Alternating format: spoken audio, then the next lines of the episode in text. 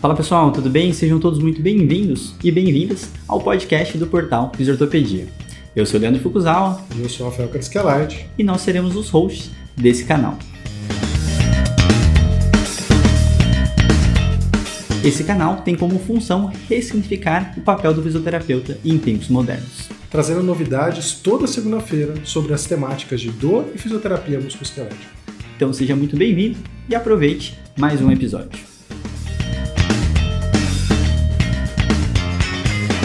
Pessoal, tudo bem? Sejam todos bem-vindos ao primeiro podcast de 2023 do Fisiortopedia. E hoje a gente está aqui num dia muito especial para começar o ano Rafael Crescicalite está descansando, está no meio do mato, lá no meio do Pantanal, se empolgou com a novela. E estou aqui hoje para substituir Rafael Crescicalite, nosso querido infoprodutor, fisioterapeuta, Lucas Neri, Hélio Nishioca e Ana Maria Siriani, para a gente começar esse ano e conversar um pouquinho sobre algumas coisas que a gente espera do fisioterapeuta em 2023, que são nada mais nada menos que tópicos e habilidades que a gente, dentro do fisioterapia, costuma né, trabalhar, desenvolver com os nossos alunos. Então, vou começar aqui primeiro pela Mulher Maravilha, Ana Maria Seriani. Tudo bem com você?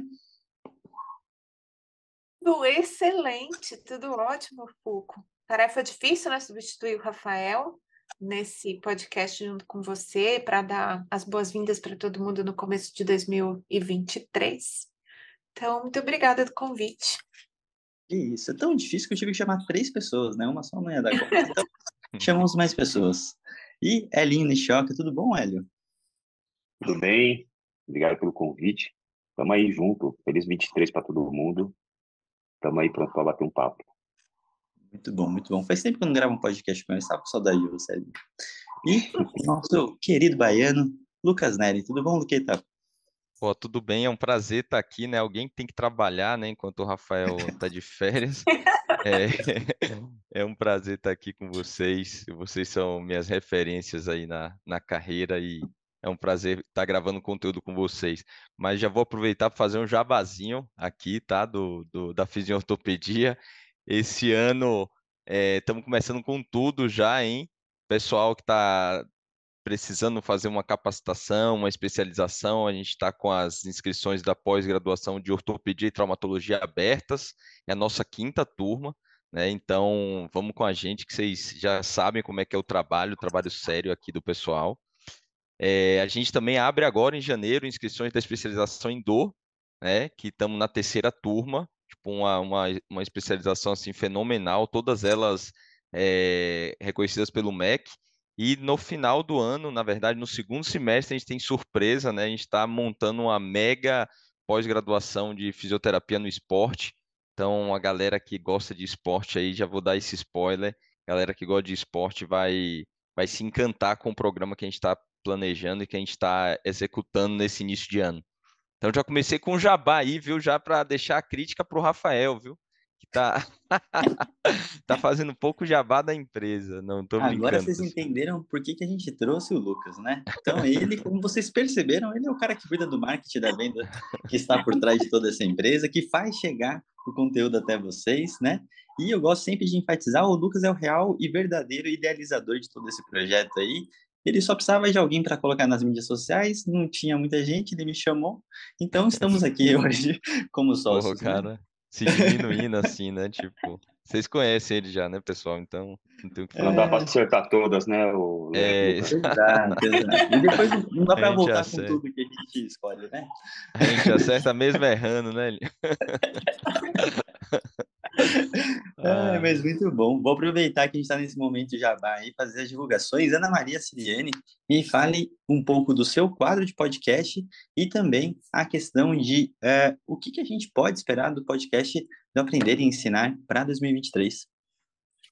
Ô, Fulco, você sabe que é, eu adoro fazer no começo do ano uma lista de possíveis temas para o podcast. Então, quando o ano começa, eu olho a lista do que sobrou do ano passado, vejo as coisas que ainda são interessantes. Esse ano eu fiz uma autoavaliação, fui atrás das minhas métricas do, do podcast, dessa parte né, do aprender e ensinar. A principal função desse quadro é a gente chegar a professores e alunos para melhorar a nossa capacidade de aprendizado e desenvolver para professores habilidades de ensino que podem transformar esse fisioterapeuta que a gente tanto quer ressignificar a profissão lá desde a base e também desenvolver nos nossos colegas habilidades para lifelong learning, para continuar aprendendo depois de formado. Então, acho que os tópicos do podcast vão nesse sentido, são assuntos que eu vou esse ano também incluir mais alguns livros, porque parece que o pessoal gosta quando a gente faz um resumo de livro. Tem uma série de convidados que estão aí na perspectiva. Quero falar um pouco a respeito de perfil de personalidade, porque isso tem a ver com nossas capacidades de continuar aprendendo. Quero trazer uma pessoa para falar de plasticidade e aproveitar esse episódio para falar a respeito de controle motor e como coisas que a gente usa na nossa prática clínica de controle motor também se relacionam com as nossas habilidades e a plasticidade cerebral para aprender, entre outros. Só para deixar aí um spoiler, e o primeiro episódio do ano vai ser uma agenda de eventos científicos, né, para ver se a moçada se localiza aí na, no cenário nacional e internacional de eventos e vai participar. Legal. E eu não quero deixar de dizer que a gente vai fazer esse ano o terceiro treinamento docente, que é aberto para professores, que não é do nosso grupo. Ele deve acontecer em março, a gente está fechando as datas, mas já deixa aí o pessoal avisado. Quem é professor fica ligado que logo, logo tem mais um mais uma edição, vai ser o terceiro treinamento docente. Muito bom, muito bom. Ellen Choca, o que, que a gente pode esperar do teu quadro esse ano, em 2023? Bom, o legal de podcast é que é, os temas eles podem se repetir, não há problema de você repetir temas, porque se você trocar o convidado, você vai trazer um ponto de vista diferente sobre o mesmo tema. Então, ah, como gerir uma clínica? Então, você pode trazer cinco pessoas para gerir essa, para dar opinião de como gerir, porque é legal, isso vai enriquecendo e vai é, estressando o tema, né? Onde as pessoas vão tendo mais visões, então, assim, tem um jeito mais agressivo de administrar, tem um jeito mais conservador, tem um jeito mais largado, um jeito mais criterioso. Então, é, alguns temas eu quero repetir, porque também as coisas vão se atualizando, né? A gente abre esse ano com um podcast com um convidado muito especial, um tema de como buscar excelência no trabalho. E é, acho que é, um, um, é, uma coisa muito legal da gente é, explorar essa coisa de, é, do, do, negócio, né? da, das habilidades necessárias para que você encante o para que você encante, né? É, costumo dizer que você abre um consultório, quando você abre uma salinha, é, tem que acontecer praticamente um milagre, né? Que é, no, no, meio de tanta gente boa do mercado, essa pessoa te escolher, né? Por uma série de itens, uma série de coisas, você está mais perto, você é mais acessível, você tem um preço mais adequado, e o cara escolhe você. E é, esse, esse, esse, esse paciente te escolher é a grande chance que você tem de encantar, né? Então, todo mundo aqui já foi num restaurante que você pergunta pro, pro garçom assim, esse, esse filé com, com molho não sei o quê, é, como é que ele é? O cara faz questão de te explicar exatamente direitinho, bonitinho, ele é feito assim, e depois ele pega o molho e faz o que e na hora de servir, na hora de apresentar o prato, ele também serviu um prato super bonito. Eu acho que é esse lado que a gente tem que é, melhorar e capacitar no fisioterapeuta, que é esse lado é, do, do, do, produto, né, da, da, da, entrega. E a gente vai explorar bastante esse lado aí para trazer essa informação, ajudar as pessoas e, e gerar debate, né, gerar discussão do quanto isso é importante, eu acho muito importante. Muito bom, muito bom. Então, esperem muito conteúdo, como sempre, aqui no Fisiortopedia, de qualidade, e por isso que a gente fez uma lista aqui de seis tópicos de habilidades ou questões a serem trabalhadas no fisioterapeuta para a gente poder discutir e eu trouxe eles para realmente conseguirem dar um pouquinho da opinião deles em relação a cada um desses tópicos, que, como vocês sabem, né, a gente sempre acaba pregando, seguindo numa certa direção, né, para a gente conseguir uh, levar para o máximo de informação a, a, a, famosa história, né, vamos aumentar a bolha até ela estourar, e isso realmente ser e fazer a diferença dentro da nossa profissão. E como primeiro tópico eu coloquei aqui o fisioterapeuta precisa ser baseado em evidência, né? Então, eu acho que tem uma questão de ser cético e baseado em evidência, que tem toda uma, uma questão. Parece clichê, mas eu acho muito bacana, assim, da gente conseguir é, aprofundar todo esse tópico. E vou até pedir para o nosso querido Lucas Neri falar da importância do porquê que a gente precisa ser baseado em evidência, na sua opinião, Lucas.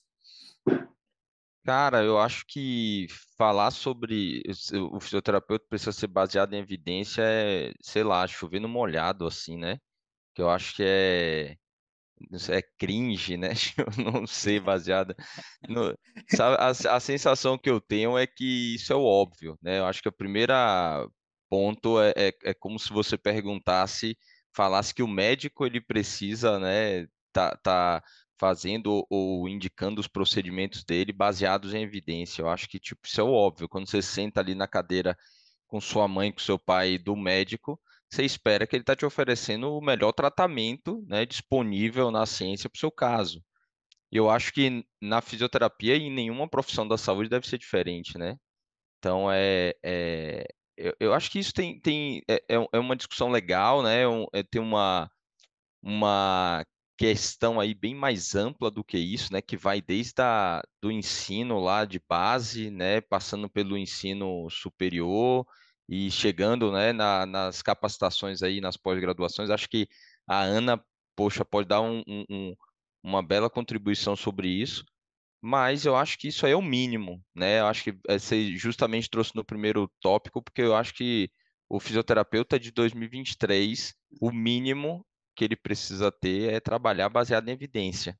Né? Então, eu acho que, assim, para começar aí, jogar um pouquinho de, de, de lenha aí nessa fogueira para a gente conversar, eu acho que isso é o mínimo. Mas, Aninha, me ajuda aí, é, é, opina aí vê, e, e vê se eu fui um bom aluno, né? Foi, foi sim, foi sim. É... Lógico que tem, tem essa questão ética. Os pacientes esperam que a gente ofe ofereça para eles as melhores oportunidades de melhorar a sua saúde. Acho que isso é claro. A gente não pode esquecer que quando você paga pelo trabalho de alguém, você está pagando por um resultado.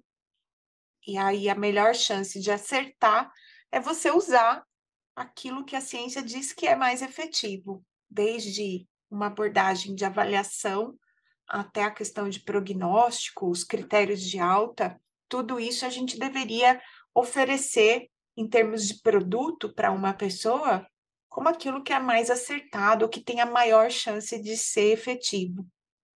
E eu acho que hoje não é que as pessoas não queiram ou não estejam dispostas a praticar baseado em evidência, eu acho que existe muita muita dificuldade de entender o que isso significa, entender por que, que é o que está na ciência que é a maior chance, a maior possibilidade. É, e parece algo assim divino, né? A ciência ainda é algo que as pessoas entendem como uma coisa muito do pesquisador, muito das universidades, e o papel de divulgação científica é um negócio delicado, porque exige que a gente faça uma tradução de algo que é muito factual, muito numérico, muito estatístico, muito probabilístico, para um cenário onde as pessoas conseguem entender do que a gente está falando de uma forma mais simples, a ponto de, de tentar na prática clínica.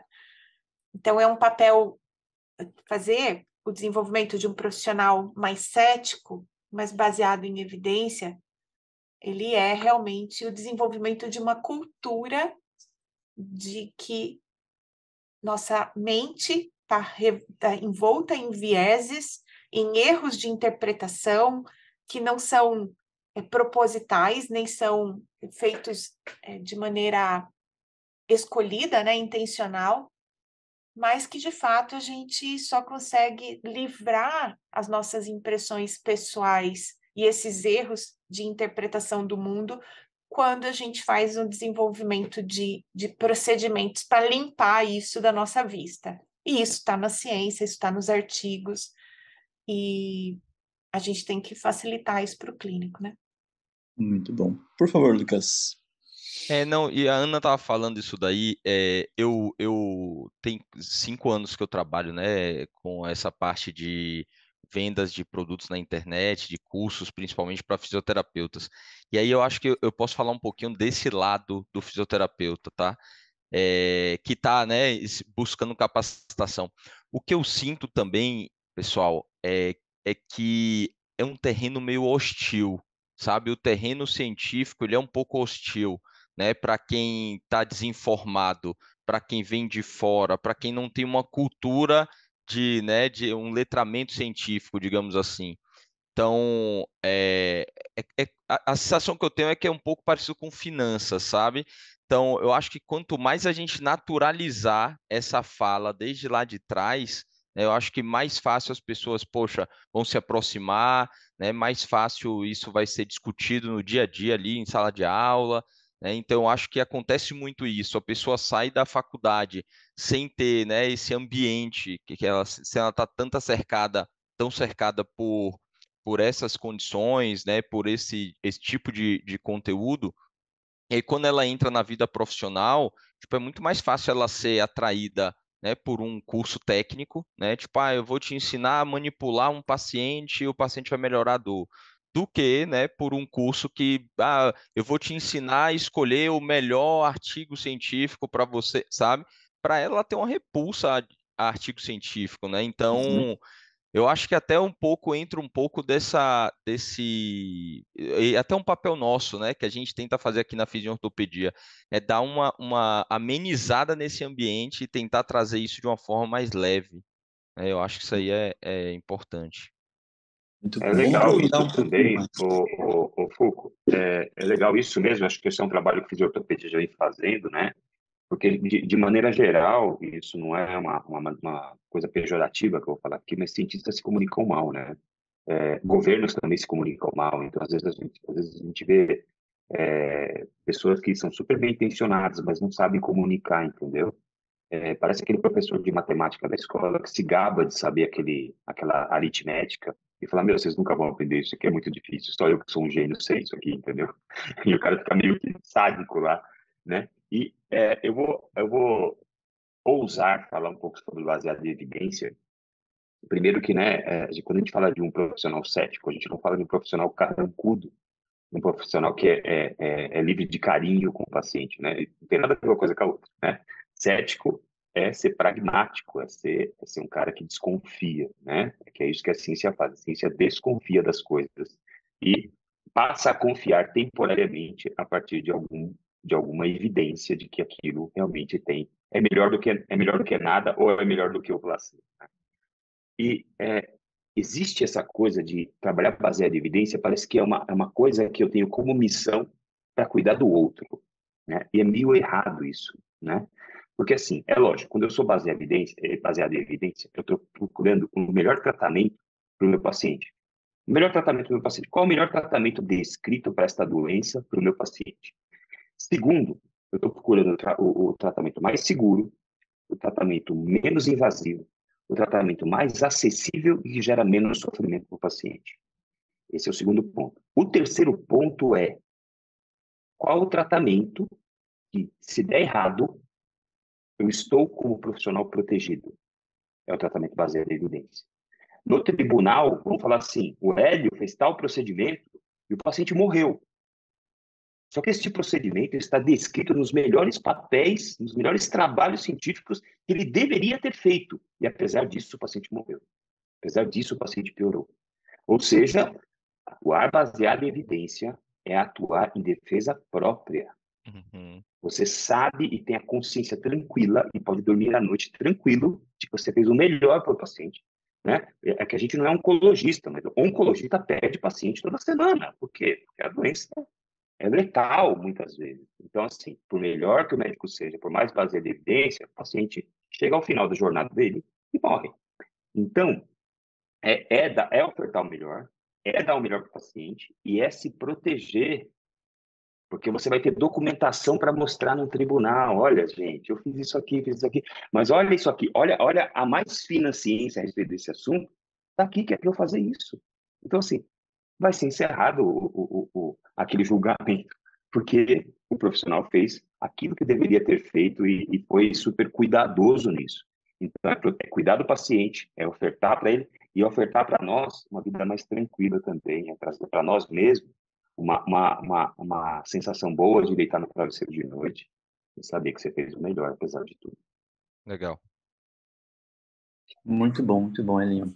E puxando isso também, né, eu até gosto de, de exemplificar, eu acho que uma iniciativa que, que eu admiro, e a gente tem essa honra de participar aqui no Brasil, é o projeto do Choose Wisely, onde a gente reúne tanto a questão de baseada em evidência como os principais especialistas da área, para a gente conseguir fazer sobre falar, né, e discutir pontos sobre o que não fazer. Que eu acho que um dos pontos mais seguros é quando a gente sabe o que não fazer. Eu sempre gosto de enfatizar que em qualquer aula, se a gente colocar esses pontos e a pessoa aprender aquilo, já está o suficiente para literalmente não cagar com a pessoa que está à sua frente, né? Então, acho que isso tem a sua grande relevância. Eu vou agora, assim, para a gente não uh, literalmente se estender tanto, eu vou puxar um de cada vez aqui alguns tópicos. Se alguém quiser fazer um comentário, obviamente fique à vontade. Mas como segundo tópico aqui, eu coloquei uma pessoa de ser não tecnicista, né? Então, o fisiortopedia, e eu queria enfatizar isso e coloquei separado do baseado em evidência, porque, na minha opinião, a nossa profissão foi formada e pautada muito em técnicas. E muitas vezes o nome da técnica, ela acaba ficando acima, literalmente, da nossa profissão. Isso é uma das coisas que mais me incomoda, assim, particularmente, aonde o, o, o raciocínio que já vem pronto de uma técnica acaba sendo soberano perante um raciocínio clínico que você possa ter e falar que você é fisioterapeuta. Né? A gente sabe que por você falar que você é de uma certa técnica, você pode cobrar mais. Você tem cursos que não tem nenhuma evidência científica que você sai dele, você tem que cobrar mais, porque já tem um valor pré-estipulado, né, que eles realmente estimulam. E a gente no Fisioterapia não tem cursos específicos de técnica, mas principalmente para a gente uh, poder falar que você pode e deve utilizar as técnicas, mas de uma forma, obviamente, baseada em evidência e também ter toda essa questão de, de, de um bom senso, literalmente, mas a gente sempre fala que bom senso tem seu cuidado nisso, né? E eu vou puxar o Lucas para falar um pouquinho da questão do ser não tecnicista, para a gente entender o porquê não ser não ser não tecnicista. Vai lá, Lucas, por favor. Cara, é, pô, tá um desafio, né? Participar de podcast. Toda hora chega um, uma bomba. Não, Bem tô brincando. Ao vivo. É... Quem sabe faz ao vivo. É... Eu, assim, né, Leo? Eu acho que a, a própria fisioterapia, você estava falando agora, eu estava relembrando quando eu, logo que eu me formei, né? O meu conceito de me capacitar era fazer o maior número de técnicas que eu pudesse. Então eu pensava assim, né?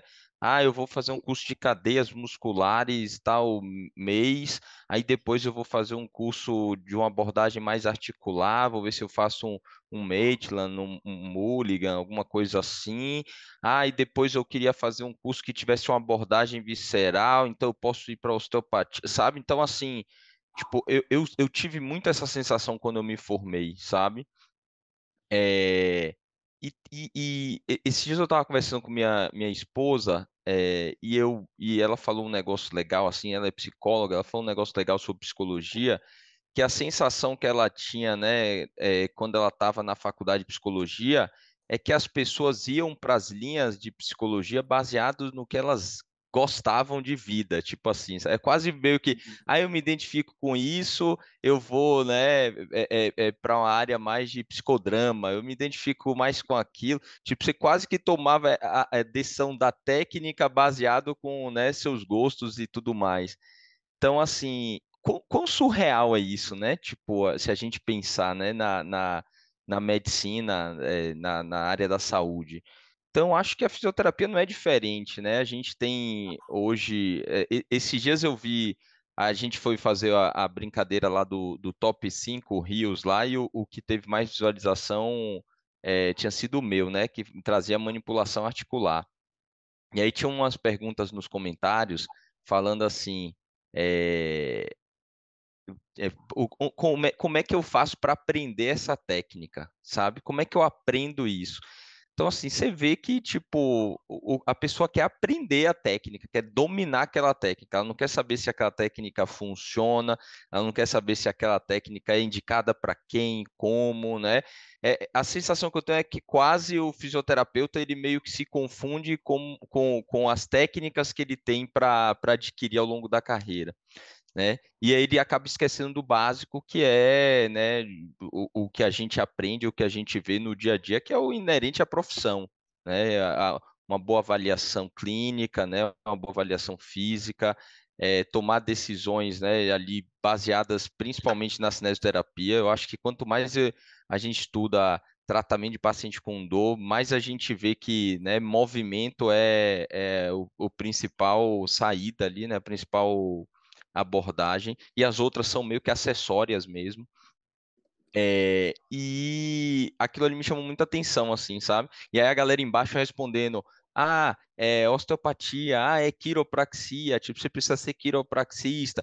E assim, poxa, até na parte da técnica, falta também o embasamento dos próprios fisioterapeutas, sabe? A sensação que eu tenho é que, assim, ninguém fala real no, no, no mercado, sabe? Ninguém chega e fala assim, ó, não, técnica é isso, tem isso e aquilo, quem manipula é isso e aquilo, fisioterapeuta manipulativo, ortopédico, ele existe, não precisa ser osteopata, não precisa ser quiropraxista. Então, assim, como é um negócio que é meio velado, tipo, todo mundo que tá no mercado, ninguém sabe direito sabe?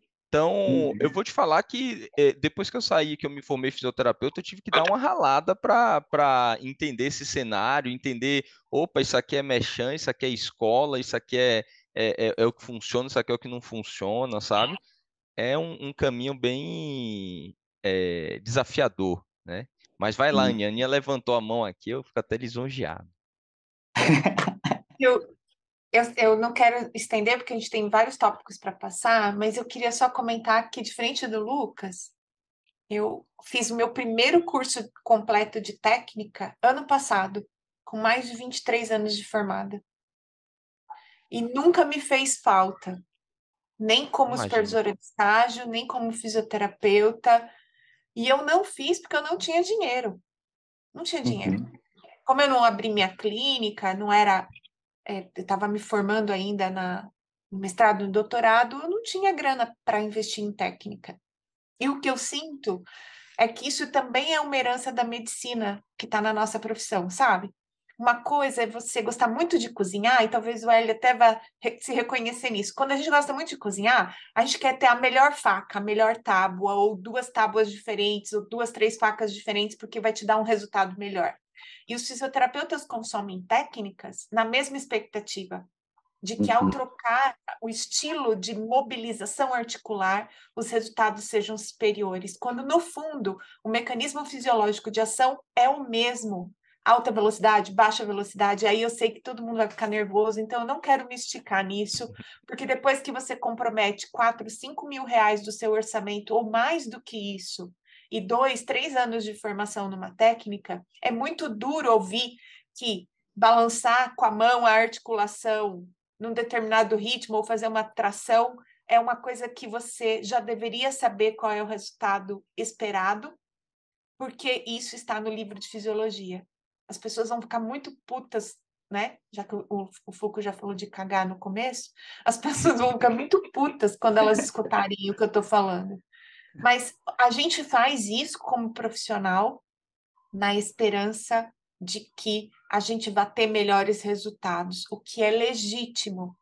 E eu acho que os novatos acabam investindo mais tempo e mais dinheiro nessas coisas, porque no início da carreira a, disflu a disfluência é tão alta, a gente está num grau de desconforto tão grande diante do paciente que a gente acaba gastando todo o dinheiro que tem, todo o tempo que tem, para ter mais técnica, achando que vai ter melhor resultado. Cara, e, eu, não, e não tá aí o negócio, tá no tempo, no, no investimento de dar mais tempo para a profissão, experimentar mais o básico, e você uhum. vai se sentir menos desfluente, vai ver que as técnicas não são tão importantes quanto parecem no início da carreira e, e aciona. Eu, eu, acho que a gente podia passar o podcast inteiro falando desse tópico só, viu? eu acho que já ia ser muito legal. Então. É, exato. Ó, e, e de, deixa eu falar um negócio que a Ciana falou agora e me veio uma lembrança forte. duas coisas. Primeiro, quando eu senti muita falta quando eu me formei, tem 12 anos já que sou formado, mas eu senti muita falta de um mentor, sabe? Tipo, o fisioterapeuta não tem característica de ter um mentor para estar tá ali do lado dele para falar, cara, esse caminho aqui é ardiloso, não vai por aqui, sabe? É. Que assim, ó, a não sensação gasta que eu seu tinha... dinheiro com isso. Exato. Aninha, a sensação que eu tinha é o seguinte, eu fui fazer um curso de, de cadeias musculares, não estou nem falando o nome do curso aqui, mas cadeias musculares. Aí eu falei, pronto, o que for disfunção muscular, eu vou estar tá dominando, né? Vou estar tá grandão e tal. Beleza. Aí daqui a pouco o paciente chega lá e eu falo, hum, eu acho que isso aqui é articular. Aí o pessoal do curso de cadeias musculares falava, ó, oh, essa formação aqui ela é completa na parte de né, cadeias musculares. Mas se você quiser se especializar ainda mais em, em esquelética e ter uma abordagem articular, a gente indica esse curso. E aí é um pipipi papapá, um, um, uma amizadezinha, um curso levando outro. De repente você já fez três, quatro cursos desses de 5, 10 mil reais. E assim, é. você viu uns pedaços, você não consegue nem juntar tudo, sabe? Então, eu acho que é, é, é, eu acho que muita gente vai se identificar com essa minha fala aqui, sabe? Eu brinco que a, a fisiortopedia ela nasceu de um monte de confusão que eu tive na cabeça e quando eu comecei a entender como funcionava o negócio, falei, pô, eu preciso levar essa, essa mensagem para frente para mostrar que o negócio é uhum. muito mais simples do que do que parece, sabe? Mas fenomenal, acho que, porra, esse papo daí é, dá para a gente passar muito tempo falando aqui, porque muita gente vai se identificar também com isso. Quebra, quebra o roteiro aí, estica essa Se quiserem, gente, quebrar o roteiro é comigo mesmo. ou a gente faz um episódio de três horas, ou a gente quebra o roteiro. Vai, não, vai. Não. Não, não. Desmarca a reunião das 10 e a gente já grava dois. é, ó, vou pro segundo tópico, mas eu sei que umas coisas vão. vão terceiro, terceiro já, né? Terceiro top, perdão. A gente vai se complementar nas fases, não tenho dúvida. Eu vou puxar o Elinho para falar uma coisa que eu acho que é muito interessante, a gente discute isso sempre, acho que na, na humanidade, né? Que é a questão de comportamento. Então, eu acho que todo esse entendimento que a gente está tá entendendo que a técnica não é o suficiente, a gente começou a olhar para outras questões, outros aspectos e eu acho que a mudança de comportamento e a sustentação, né? A gente sabe que não é só pedir para o paciente fazer um exercício em casa. A gente sabe que não é só é, solicitar que ele melhore o estilo de vida, que ele pare de fumar, pare de beber, é, faça atividade física. Então, é, essa questão de mudança de comportamento a gente fala com uma grande frequência. O fisioterapeuta não é treinado para isso e a gente sabe muito da importância dessa dessa questão, né? Então, Elinho, me fala um pouquinho sobre como você vê essa questão de mudança de comportamento? Você que já passou por diversas fases da fisioterapia, e eu acho que tem algumas coisas que é, não tem nome de técnica, mas a gente sempre abordou, só que não sempre a gente deu a ênfase que precisava, né? Então, por favor. É, eu, eu particularmente odeio esse reducionismo da fisioterapia, entendeu? Alguém falar para um jovem fisioterapeuta que não, é só mandar fazer movimentos, só, é só mandar fazer exercício. Gente, atender paciente é das coisas mais difíceis que existe na humanidade. Assim. Atender um ser humano é, é, é, que está na tua frente sofrendo, seja da doença que for, é das coisas mais difíceis que existe, das coisas mais difíceis que existem. Então, esse reducionismo de que ah, é, só, é só usar isso, é só usar aquilo, é só fazer assim.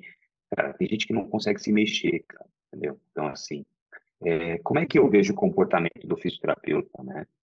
É, é, quando um jovem fisioterapeuta se apresenta na minha frente, eu tenho 25 anos de formado já, é, eu não espero que você tenha todas as técnicas, porque você não tem tempo para isso, não teve tempo para isso. Eu não espero que você saiba várias, várias, várias técnicas, várias mobilizações, várias manipulações. Então, não adianta você me apresentar isso, porque se você me apresentar, eu sei que você faz isso mal, porque demora para a gente ficar bom, né? Uma vez num podcast, eu até entrevistei um chefe de cozinha. O que, a gente pode aprender com um chefe de cozinha? Eu, eu entrevistei um padre. O que, que a gente pode aprender com um padre católico? Então, assim, existem vários insights que podem vir de outras profissões. E o chefe de cozinha virou para mim e falou, Beni Nova, grande chefe de cozinha, grande amigo meu. Ele falou assim, eu, é, é, a minha profissão e a sua tem uma coisa em comum, é, a gente demora para ficar bom.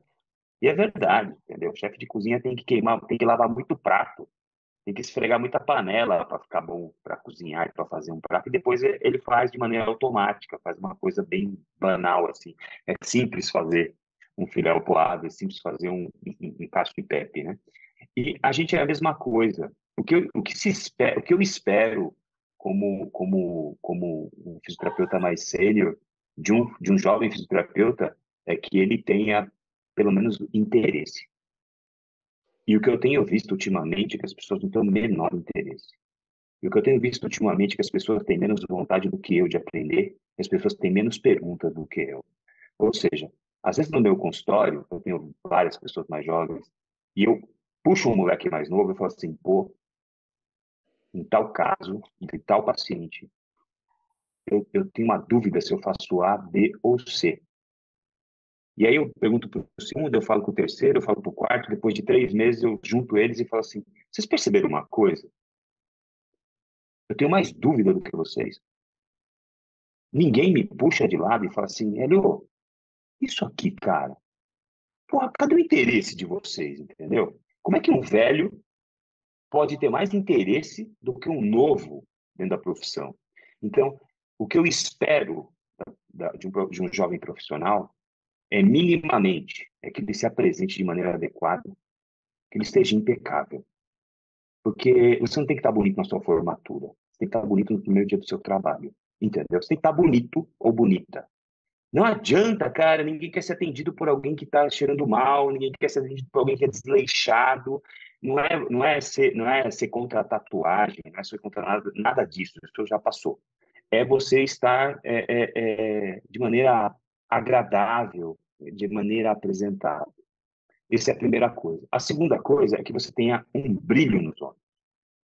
Um brilho nos olhos que me faça despertar dentro de mim. Se eu tiver, se eu ficar 20 minutos com o fisioterapeuta jovem, eu sei, puta, esse cara é diferente. Puta, esse cara é da manada, é mais um na multidão. Agora, esse, e, e alguns, esse cara está na profissão errada. Esse cara devia estar, tá, meu, fazendo planilha de Excel, esse cara devia fazendo outra coisa. Porque ele demonstra claramente que ele não é apaixonado por isso. Porque não tem, não tem interesse, ele não briga, né? Ele não luta pelo que ele quer. Então, eu acho que esse, esse, essa coisa comportamental é, não é se vestir com roupas caras, né? usar perfumes caros, é, é estar adequado, é estar é, demonstrando que você valoriza aquele momento, porque ninguém vai de bermuda para a igreja, ninguém vai de bermuda para um evento legal, as pessoas vão arrumadas, né? os ricos e os pobres. Então você está de acordo. O brilho nos olhos e a vontade, aquela aquela aquela ânsia de aprender, aquela ânsia de, de, de, perguntar, de encher o saco do mais velho, de falar, meu, você vai me ensinar isso, cara, não quero saber, né? Porque no fim das contas, o que você precisa não é de técnica, que você precisa é de recurso. E recurso não é recurso físico, ultrassom, calor profundo, calor superficial. O que você precisa é de recurso. E vários dos recursos estão alocados dentro do seu cérebro. Não é em equipamento fora de você. É, é, é, é, é endógeno, né?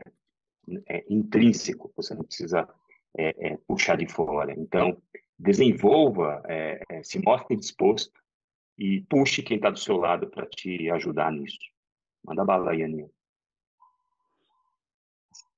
Eu queria comentar, né? O Eli está falando um pouco a respeito de, de comportamento profissional e a coisa do mindset, né? Da gente ter um mindset de desenvolvimento mais do que um mindset é, fixo. Então, estar tá disposto a fazer perguntas e tudo mais faz parte de estar tá com a mente mais aberta para fazer um aprimoramento, um crescimento profissional. E é curioso como essa é uma habilidade fundamental para aprender a ser um bom profissional, mas também muda, entender como é que a gente muda no nosso próprio comportamento faz parte de entender como a gente pode ajudar os pacientes a mudarem os seus comportamentos para um estilo de vida mais saudável, para uma prática de atividade física regular, que eu acho que são habilidades que o fisioterapeuta então usa tão bem para si como aprendiz, como para atender os pacientes, sabe? Então, é, acho que entender um pouco mais de comportamento humano é, em termos de como a gente toma decisões, quanto, inclusive, eu só queria destacar, né? Quem está assistindo a gente no YouTube vai ver que eu estou num fundinho aqui do Fórum Mundial Econômico, as 10 habilidades profissionais um, que serão consideradas mais importantes no cenário aí para 2025 são resolução de problemas, automanejo, trabalhar com pessoas e uso e desenvolvimento de tecnologia.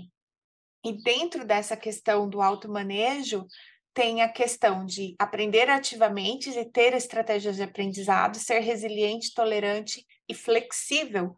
E se você parar para pensar, essas habilidades são úteis para você como profissional, mas também para você ensinar para seus pacientes. Muito bom.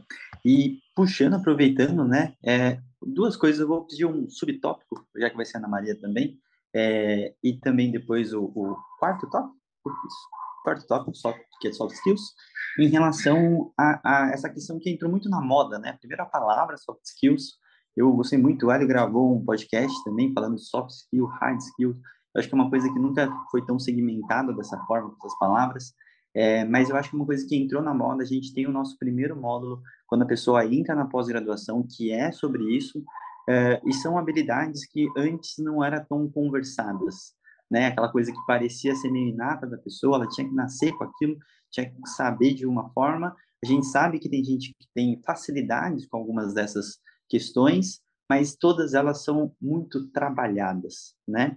E só puxando aquele subtópico que eu falei em relação a, a, a essa questão de perguntar, questionar, né?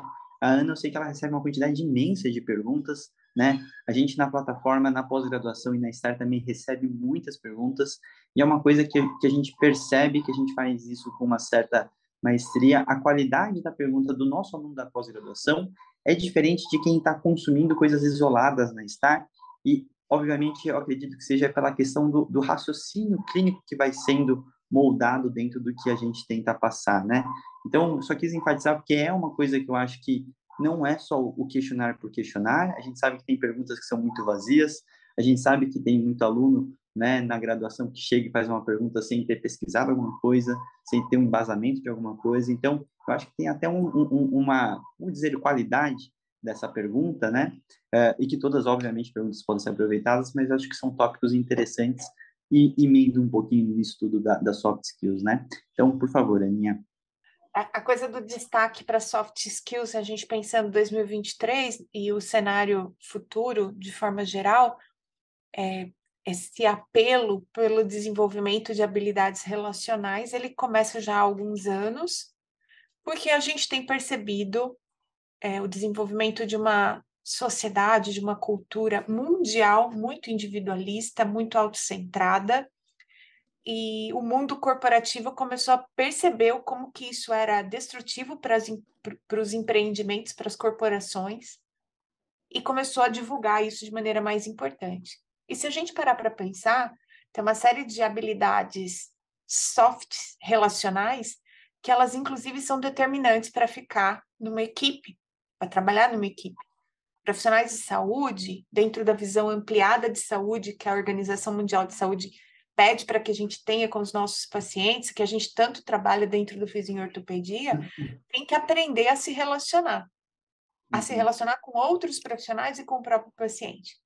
Então, eu penso que a, é, o desenvolvimento de soft skills, comunicação, tolerância, resiliência, saber colocar a sua opinião dentro de um grupo, saber influenciar as pessoas ao seu redor, inclusive os seus pacientes, para tomarem decisões mais saudáveis, a questão de fazer parte é, de um grupo que ajuda pessoas, né? Não que diz o que as pessoas devem fazer, essas habilidades elas são muito importantes. E aí no combo das soft skills vieram algumas outras que a gente também trabalha nesse módulo zero, como gestão de tempo, aspectos éticos, que são aí é, é engraçado a gente olhar a nossa lista, ela se relaciona muito, né? Um tópico com o outro. E essas coisas, elas todas se relacionam, por exemplo, com ser um bom tomador de decisões. Uma pessoa que é um bom tomador de decisões, ela também é uma pessoa que consegue parar, respirar, olhar opiniões diversas, é, escutar prós e contras, saber quando é a hora de, de imprimir a sua identidade pessoal dentro de um cenário de gestão, por exemplo. Então, tudo isso tem a ver com soft skills. E tem um pessoal do empreendedorismo que fala, né, que hoje as grandes empresas elas contratam por hard skills e demitem por soft skills. Uhum. Então, ela contrata você por aquilo que você sabe e tem de potencial de entrega em termos de resultado prático, mas na hora de demitir você, normalmente isso tem a ver com como você se comporta dentro do time, como você se relaciona com as pessoas. Essa é uma frase interessante para a gente lembrar, porque isso acontece também nas clínicas de fisioterapia. Você chega lá, por exemplo, como um novato, e aí você está sendo observado, né? Isso aconteceu no meu grupo de pesquisa é, semestre passado. Um estudante pediu para participar e eu fui observando, observando, observando. Na hora de decidir se ele ia ficar ou não para ser meu orientado, sentei com ele e falei: olha, faltou isso, isso e aquilo. Então, acho que você não é para esse time. E eram habilidades relacionais. Muito bom, muito bom, Aninha. Indo para o nosso quinto tópico, é uma questão que eu acho que o fisioterapeuta, a profissão em si, né, a classe, ela, ela é uma profissão autônoma, né? Então é uma questão da gente poder criar oportunidade, a gente poder, né? É, antes eu não, não, nunca me considerei um empreendedor, assim como Hélio Nechoc, nosso magnata aqui, né? Mas eu nunca consegui trabalhar dentro de, de lugares fechados e, e, tudo mais. Então acho que tem uma questão de, de a profissão tem te puxa para uma independência, né? Para uma questão de você criar oportunidades, fazer elas surgirem, né? Tinha uma época que eu brincava que o meu currículo era grande, mas era de todos os projetos que eu que criei. Então, assim, eu não sabia se isso era bom, se isso era ruim. Hoje, de certa forma, eu considero isso importante para o que eu construí, né? E aproveitar e puxar o olhinho para falar em relação a essa questão de autonomia, independência, né? E não quer dizer que você possa ser autônomo e independente dentro de um lugar, né? Então, acho que são coisas é, importantes, né? Então, Elinho, aproveita e fala um pouquinho dessa parte. As pessoas confundem um pouco autonomia e independência com você ser independente de qualquer ajuda e não precisar de ninguém. É uma grande besteira, né? A gente sabe hoje que eh, quando a gente é adolescente, quando a gente é bebê, né, a gente é totalmente dependente da mãe, né? Se, se a mãe abandonar a criança, a criança morre, a criança não tem condições de se alimentar sozinha, de se defender, de se proteger. Quando você cresce um pouquinho, você vira um adolescente. Você quer independência. E você acha que você não precisa de ninguém, porque você sabe mais que todo mundo, e as pessoas mais velhas só servem para te atrapalhar, para te botar limite. Quando você vem para o mundo adulto, você esquece a dependência, esquece a independência e, e, e começa a entender o poder da interdependência, onde você é só um ecossistema que depende de todo mundo e, e é importante que fisioterapeutas exercitem autoestima, porque a gente tem o nosso papel, a gente sabe o nosso trabalho, a gente tem o nosso lugar e quando a gente conversa com médicos, com cirurgiões, a gente tem que saber o nosso lugar a gente não é menor nem maior que ninguém, né? Que a gente tem o nosso papel, o nosso espaço, e que o trabalho do cirurgião pode ser muito melhorado pelo nosso ou piorado pelo nosso, e o trabalho dele também depende do nosso. Então, eu acho que a maturidade vai trazendo coisas para nós de que a gente é super interdependente, né? Assim como a natureza tem o seu equilíbrio, assim como o corpo tem a sua homeostase, a gente tem, também tem, tem que ter equilíbrio nas relações, equilíbrio com as pessoas. É, eu acho que a, a, questão, a questão de criação de oportunidade é importante que o fisioterapeuta também ele busque as suas oportunidades e onde as oportunidades não existam, ele cria as suas próprias oportunidades. Eu vou contar uma história rápida aqui, onde eu estava no último ano de, de, de, de estágio da faculdade, já assim, tipo novembro, e percebendo que em janeiro eu estava formado e desempregado. Eu eu conheci o dono de uma clínica fazia estágio lá nos períodos que eu não estava na clínica. Era um estágio, estágio raiz mesmo, aquele estágio de ligar e desligar aparelho, aquele estágio de, de clínica popular do lado da estação de metrô, de, de ônibus e de trem, né? E aí, uh, observando o ecossistema em que eu estava inserido, olhando para as coisas que eu tinha, era uma clínica que abria às 8 e fechava às 18. Eu falei, cara, tem uma oportunidade aqui. Eu cheguei no dono da clínica e falei assim, poxa, a maior parte das pessoas que você atende aqui são pessoas que, que são pessoas de baixa renda, trabalham o dia inteiro e elas saem do trabalho para fazer a fisioterapia, fazer o tratamento, né? Por que, que você não abre a sua clínica até mais tarde? Olha, se você me der tanto, eu abro sua clínica das 18 às 22. Ele olhou para mim assim, falou, caramba, que puta ideia. E aí eu abri a clínica. Ou seja, eu criei a minha própria oportunidade. Então, se você olhar para o negócio da clínica em que você está inserido, às vezes você pode levar uma boa ideia para o dono da clínica. E é isso que a gente é, observa também. É, empreender, empreender não é ter uma clínica com 10, 20 pessoas trabalhando. Empreender é encontrar os próprios caminhos, criar as, as próprias oportunidades e tirar leite de pedra mesmo, entendeu? E daí vai vir autonomia, porque é, a partir do momento em que você é senhor das suas escolhas, e você consegue até é, é, encontrar caminho onde parece não existir nada, você começa a construir um caminho que é só seu, né? E é, toda vez que a gente fala de, da, voltando um pouquinho naquele assunto do tecnicista, né? É, em alguns, algumas pessoas meio perdidas, assim, eu sempre falo para a pessoa, não faça matrícula num curso sem falar comigo.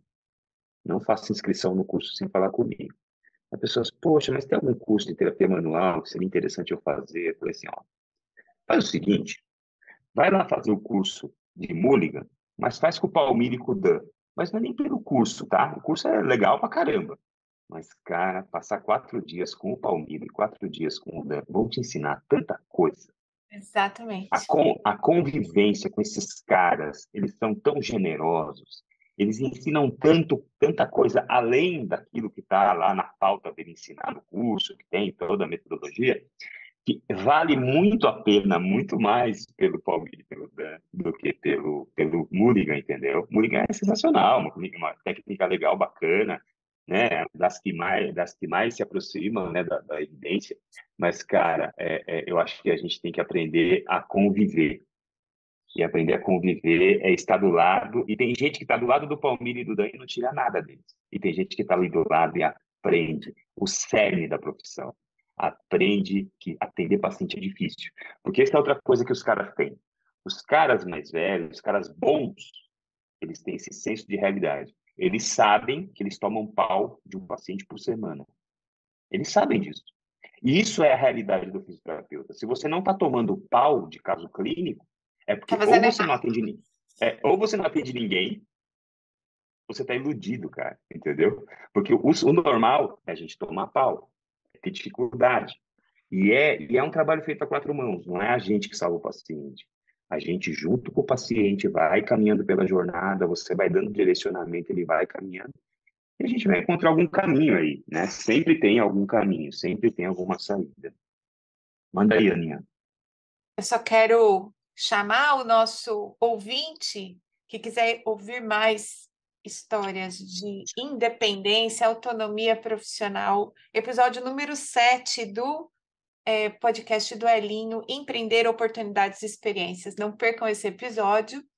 E só porque eu tô com isso na minha cabeça já tem um tempo, isso está aqui também na questão das habilidades que o Fórum Internacional imagina de profissionais aí para 2025 a gente acabou de falar de autonomia e independência, tem um contraponto importantíssimo que são as capacidades, as nossas habilidades de liderança e influência social.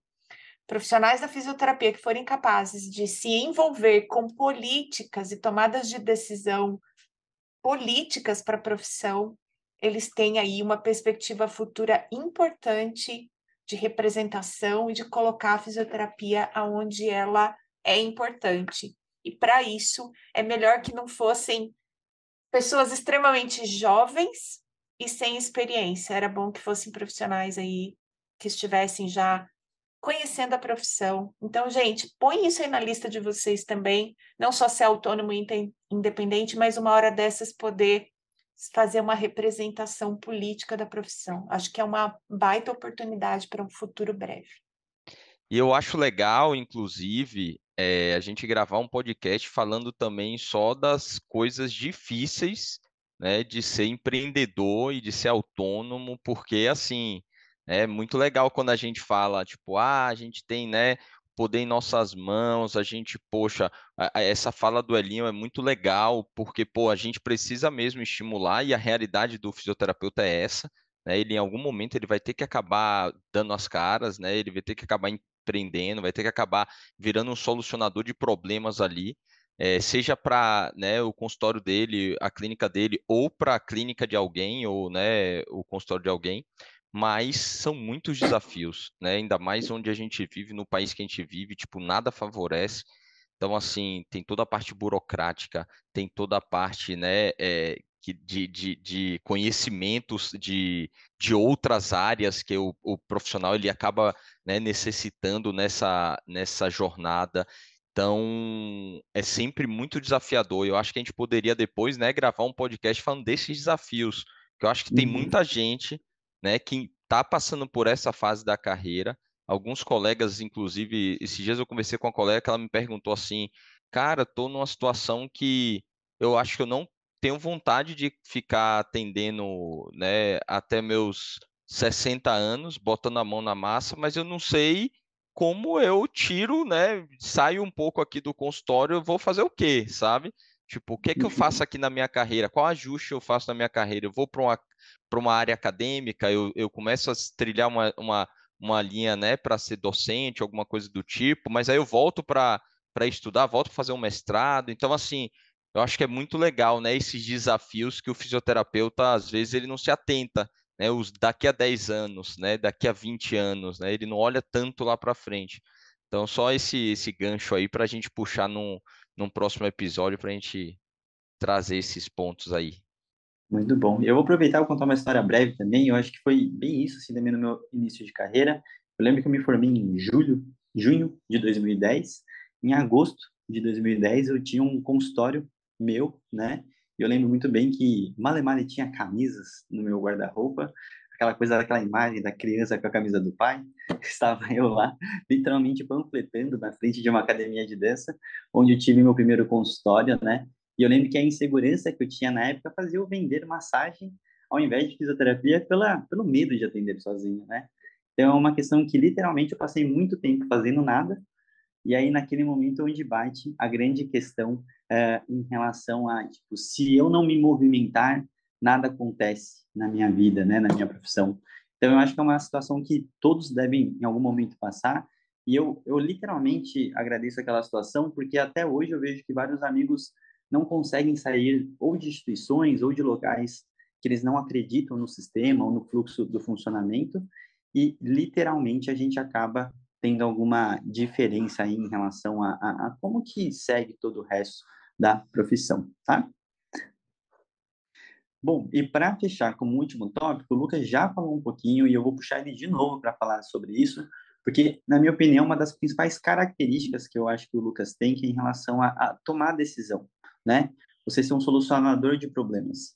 E eu acho que quando a gente fala isso como fisioterapeuta, ele parece de certa forma fácil, porque a gente já vive isso na nossa rotina, não que seja literalmente fácil, né?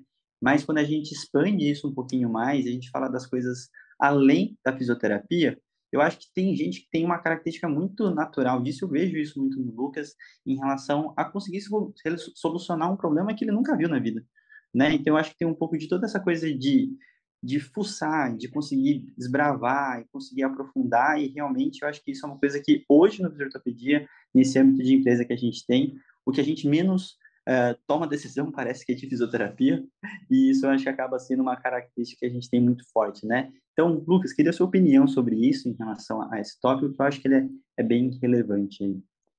Legal. É, eu acho que essa parte, na verdade, né, quando a gente fala de autonomia, quando a gente fala, né, de independência e todos esses comportamentos que a, o Hélio falou, as soft skills que a Ana falou, a gente vai se preparando, né? Porque na vida a gente tem que ser um tomador de decisão, né? Tipo, a gente tem, a gente sempre vai ter alguma decisão para tomar. A gente só, né, é, vai fazer isso de uma maneira né, é, rápida e o, o, tentando ser o mais assertivo possível, baseado em alguma experiência que você tem ou alguma coisa que você já leu ou já estudou sobre, ou então você vai ficar postergando e aquilo ali vai virar, né, tipo, que acho que todo mundo em algum momento já passou uma bola de neve de, né, de decisões não tomadas, né? E às vezes você, por não tomar decisão, você já está tomando uma decisão, né? E você acaba, tipo, tendo um desfecho não tão legal, né? Visto que você não se posicionou, você não fez o que, né, você poderia ter feito, alguma coisa do tipo. É, eu acho que tem muito a ver com comportamento, tá ali, com, com né, esse, esse olhar pensando na fisioterapia eu acho que é muito importante o que o Hélio trouxe, o que a Ana trouxe, a gente está é, ligado a, a outros profissionais, principalmente mais tarimbados, sabe? Eu acho que a gente sempre vai tomar muita decisão errada, né, no início da carreira, mas quanto mais você está é, é, ao redor de pessoas que já têm uma estrada maior, que né, já, já trabalham com aquilo ali que você trabalha há um tempo maior, você consegue compartilhar esses problemas. Inclusive, sempre foi uma bandeira que eu levantei muito assim, né, aqui dentro, da gente falar mais sobre os nossos erros, né?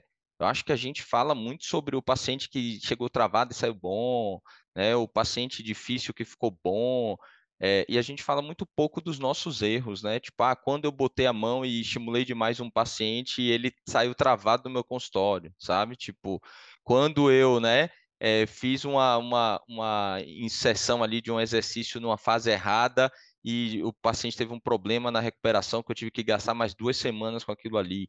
Então, assim, poxa, eu acho que falta um pouco isso, né, na, na área da saúde até, sabe?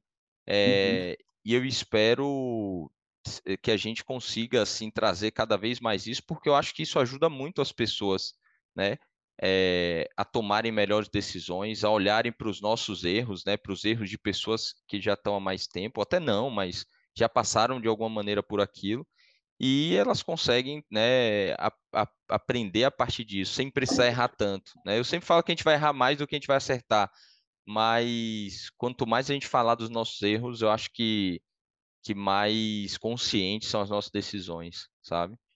É, e, e, aí, só para concluir, eu, eu gosto de brincar, dizer que hoje a gente tem YouTube, né? eu não sou tão velho assim, mas assim, eu estudava por Barça, né? Tipo, enciclopédia e tal. Então, assim, hoje você quer trocar é, né, Ana? Hoje você quer trocar uma tomada. Você entra no YouTube bota como trocar uma tomada. Tipo, o cara te ensina lá, ele falta só vir em casa para trocar. Então, assim, hoje não tem como você não né, aprender a fazer alguma coisa. Se falam para mim, ó, oh, você precisa fazer um site para você colocar isso no ar. Eu falo, porra, passo a madrugada escrevendo no YouTube como fazer um site. E, tipo, e eu acho que né, tem um pouco dessa gana aí, desse sangue no olho, né? Que a, que a gente tem que ter. O que o Elinho estava falando no início, né? Pô, entra um fisioterapeuta com 20 e pouquinhos anos no, na clínica dele, né? Um dos lugares mais legais, assim, de, de, de São Paulo, né? Que a gente tem de centro de reabilitação. Tipo, pô, o cara não entra com aquele sangue no olho, né? Com aquela vontade de ficar no pé do Hélio para aprender. Pô, aí eu acho que, né? Você precisa é, é, é, se perguntar o que, é que você está fazendo ali, né? Mas, uhum. enfim, acho que, é, acho que é isso aí. Muito bom, muito bom. Fala, Aninha, Agora, fala, Aninha. Aninha já ia falar alguma coisa. É. Eu queria falar, né, que o Lucas é um menino muito. Ele não, eu não gosto muito quando a gente faz, fala elogio. Então, o Fuca falou que ele era um grande solucionador de problema, ele só deu volta no assunto. As habilidades que o Lucas tem que a gente está comentando nesse episódio são habilidades fáceis de serem identificadas. Ele tem espírito de inovação e pensamento analítico. Ele consegue fazer uma análise e desenvolver esse pensamento não só analítico, mas também crítico. Mas quando ele se propõe a resolver problemas, ele faz uma ideação, ele usa racionalidade mas ele também é criativo, original e tem iniciativa. Todas essas habilidades que parecem muito inatas e para algumas pessoas são, elas podem ser ensinadas em sala de aula a partir dos, do momento que os professores pararem de dar provas de questão de múltipla escolha e começarem, por exemplo, a desenvolver habilidades de identificação de pontos fortes e fracos nos próprios estudantes através de avaliações formativas, na qual o aluno tem a chance de errar e refazer, ou ainda o ensino baseado em projetos, no qual o aluno tem um problema para resolver e esse problema é real. E aí ele tem a chance de testar e inclusive sentir a complexidade que é fazer abordagens de saúde. Então, é inato para algumas pessoas, mas essas habilidades podem ser desenvolvidas. E é bom que a gente diga isso, porque muitas pessoas dizem: ah, eu não serei um grande solucionador de problemas, ou eu não serei um empreendedor, ou eu nunca vou criar algo novo, porque acha que não é capaz de aprender essas coisas. Muito bom, muito bom. E até complementando, eu acho que a questão do fisioterapeuta não ser protocolar, né? Que é uma das coisas que mais deixa o fisioterapeuta quadrado. Ele não consegue olhar o problema além do que ele já leu, já viu, e eu acho Mas que essa questão que você falou. Mas se o seu professor deu uma prova na qual a resposta era você mostrar um protocolo, Uhum. o resto está perdido. O que vem Sim. pela frente tá É, perdido. Mas, Ana, eu, eu, eu costumo dizer que eu posso estar absolutamente equivocado, tá? Mas é uma coisa está na minha cabeça e eu vou falar. Fazer graduação em fisioterapia não te torna fisioterapeuta. Não, definitivamente. Quando você tem o seu diploma, você está, liber, você está liberado para aprender fisioterapia. Porque Uhum. é, é um processo que começa, mas não acaba, entendeu? É. Então, é, saia da faculdade, pode, pode, vir falar, fa- pode vir falando que você não sabe nada. É natural que você não saiba nada. E, e- e é natural que você seja é, forjado pelo caminho. Só que para ser forjado pelo caminho, você tem que caminhar. E tem gente que não quer caminhar, entendeu? Tem gente que não quer Uhum. fazer calo na bunda, tem gente que não quer é, ser submetido a perguntas difíceis, a resolver problemas difíceis. Então, é, é, sabe, anda o caminho, anda o caminho, anda o caminho. É. Só que anda, né, porra? Não fica parado, anda o caminho.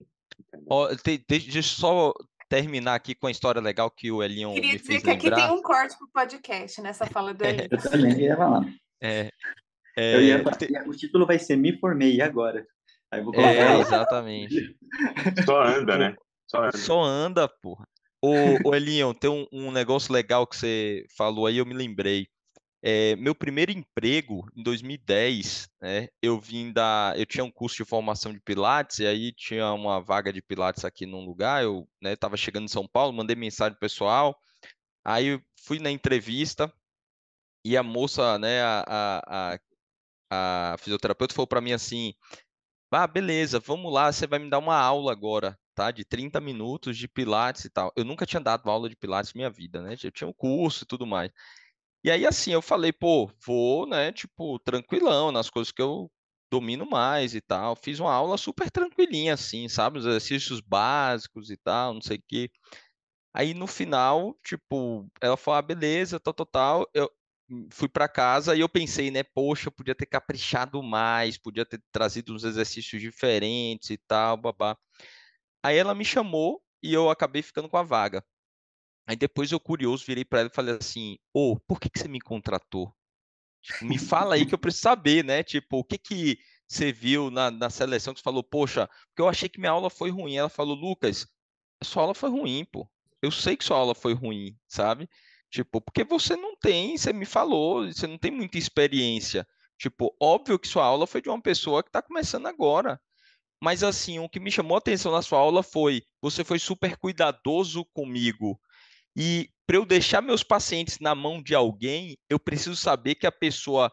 Teve um monte de gente que veio aqui me botou para fazer exercício assim, assado, mas você, da galera toda, foi o único que eu falei assim: ó, rapaz, eu deixo meus pacientes na mão desse cara, porque eu sei que ele não vai machucar. Que eu sei que ele é, né?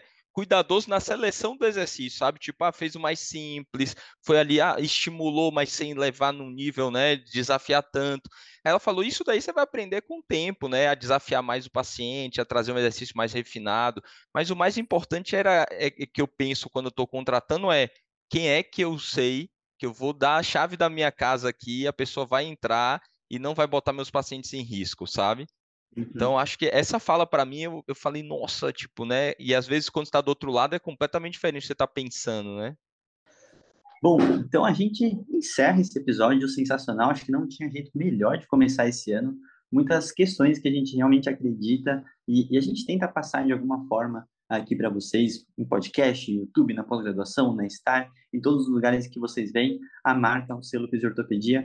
Com certeza vocês vão ver, primeiro, acho que essa diversidade de opiniões, de histórias, né, que é muito rico, e a gente conseguir cada vez mais expandir o que a gente chama de ser fisioterapeuta, né? Então, no nosso papel aí de ressignificar o fisioterapeuta em tempos modernos, nada mais nada menos do que começar o ano em 2023 dessa forma, vai ser muito especial. Então, Ana Maria Siriane, muito obrigado por toda a sua contribuição, Hélio Nishioka, Lucas Neri, nosso querido que está sempre nos backstage, mas vocês viram que tem muito a contribuir, tem muito da, da, do formato, da forma que ele pensa aqui, né? Então a gente trouxe ele por, por, por esse motivo. E Rafael PC Calade continua lá descansando no Pantanal e espero que ele volte renovado com, com as ideias dele. Com as cabecinhas de boi. Valeu, pessoal. Foi ótimo participar. Pode me convidar mais vezes aí, tá? Tudo Com de bom aí. certeza. Valeu, Um bom gente. 2023 para vocês. Entrem com tudo esse ano. Valeu, pessoal. Até o próximo episódio. Tchau, tchau. Valeu. Tchau.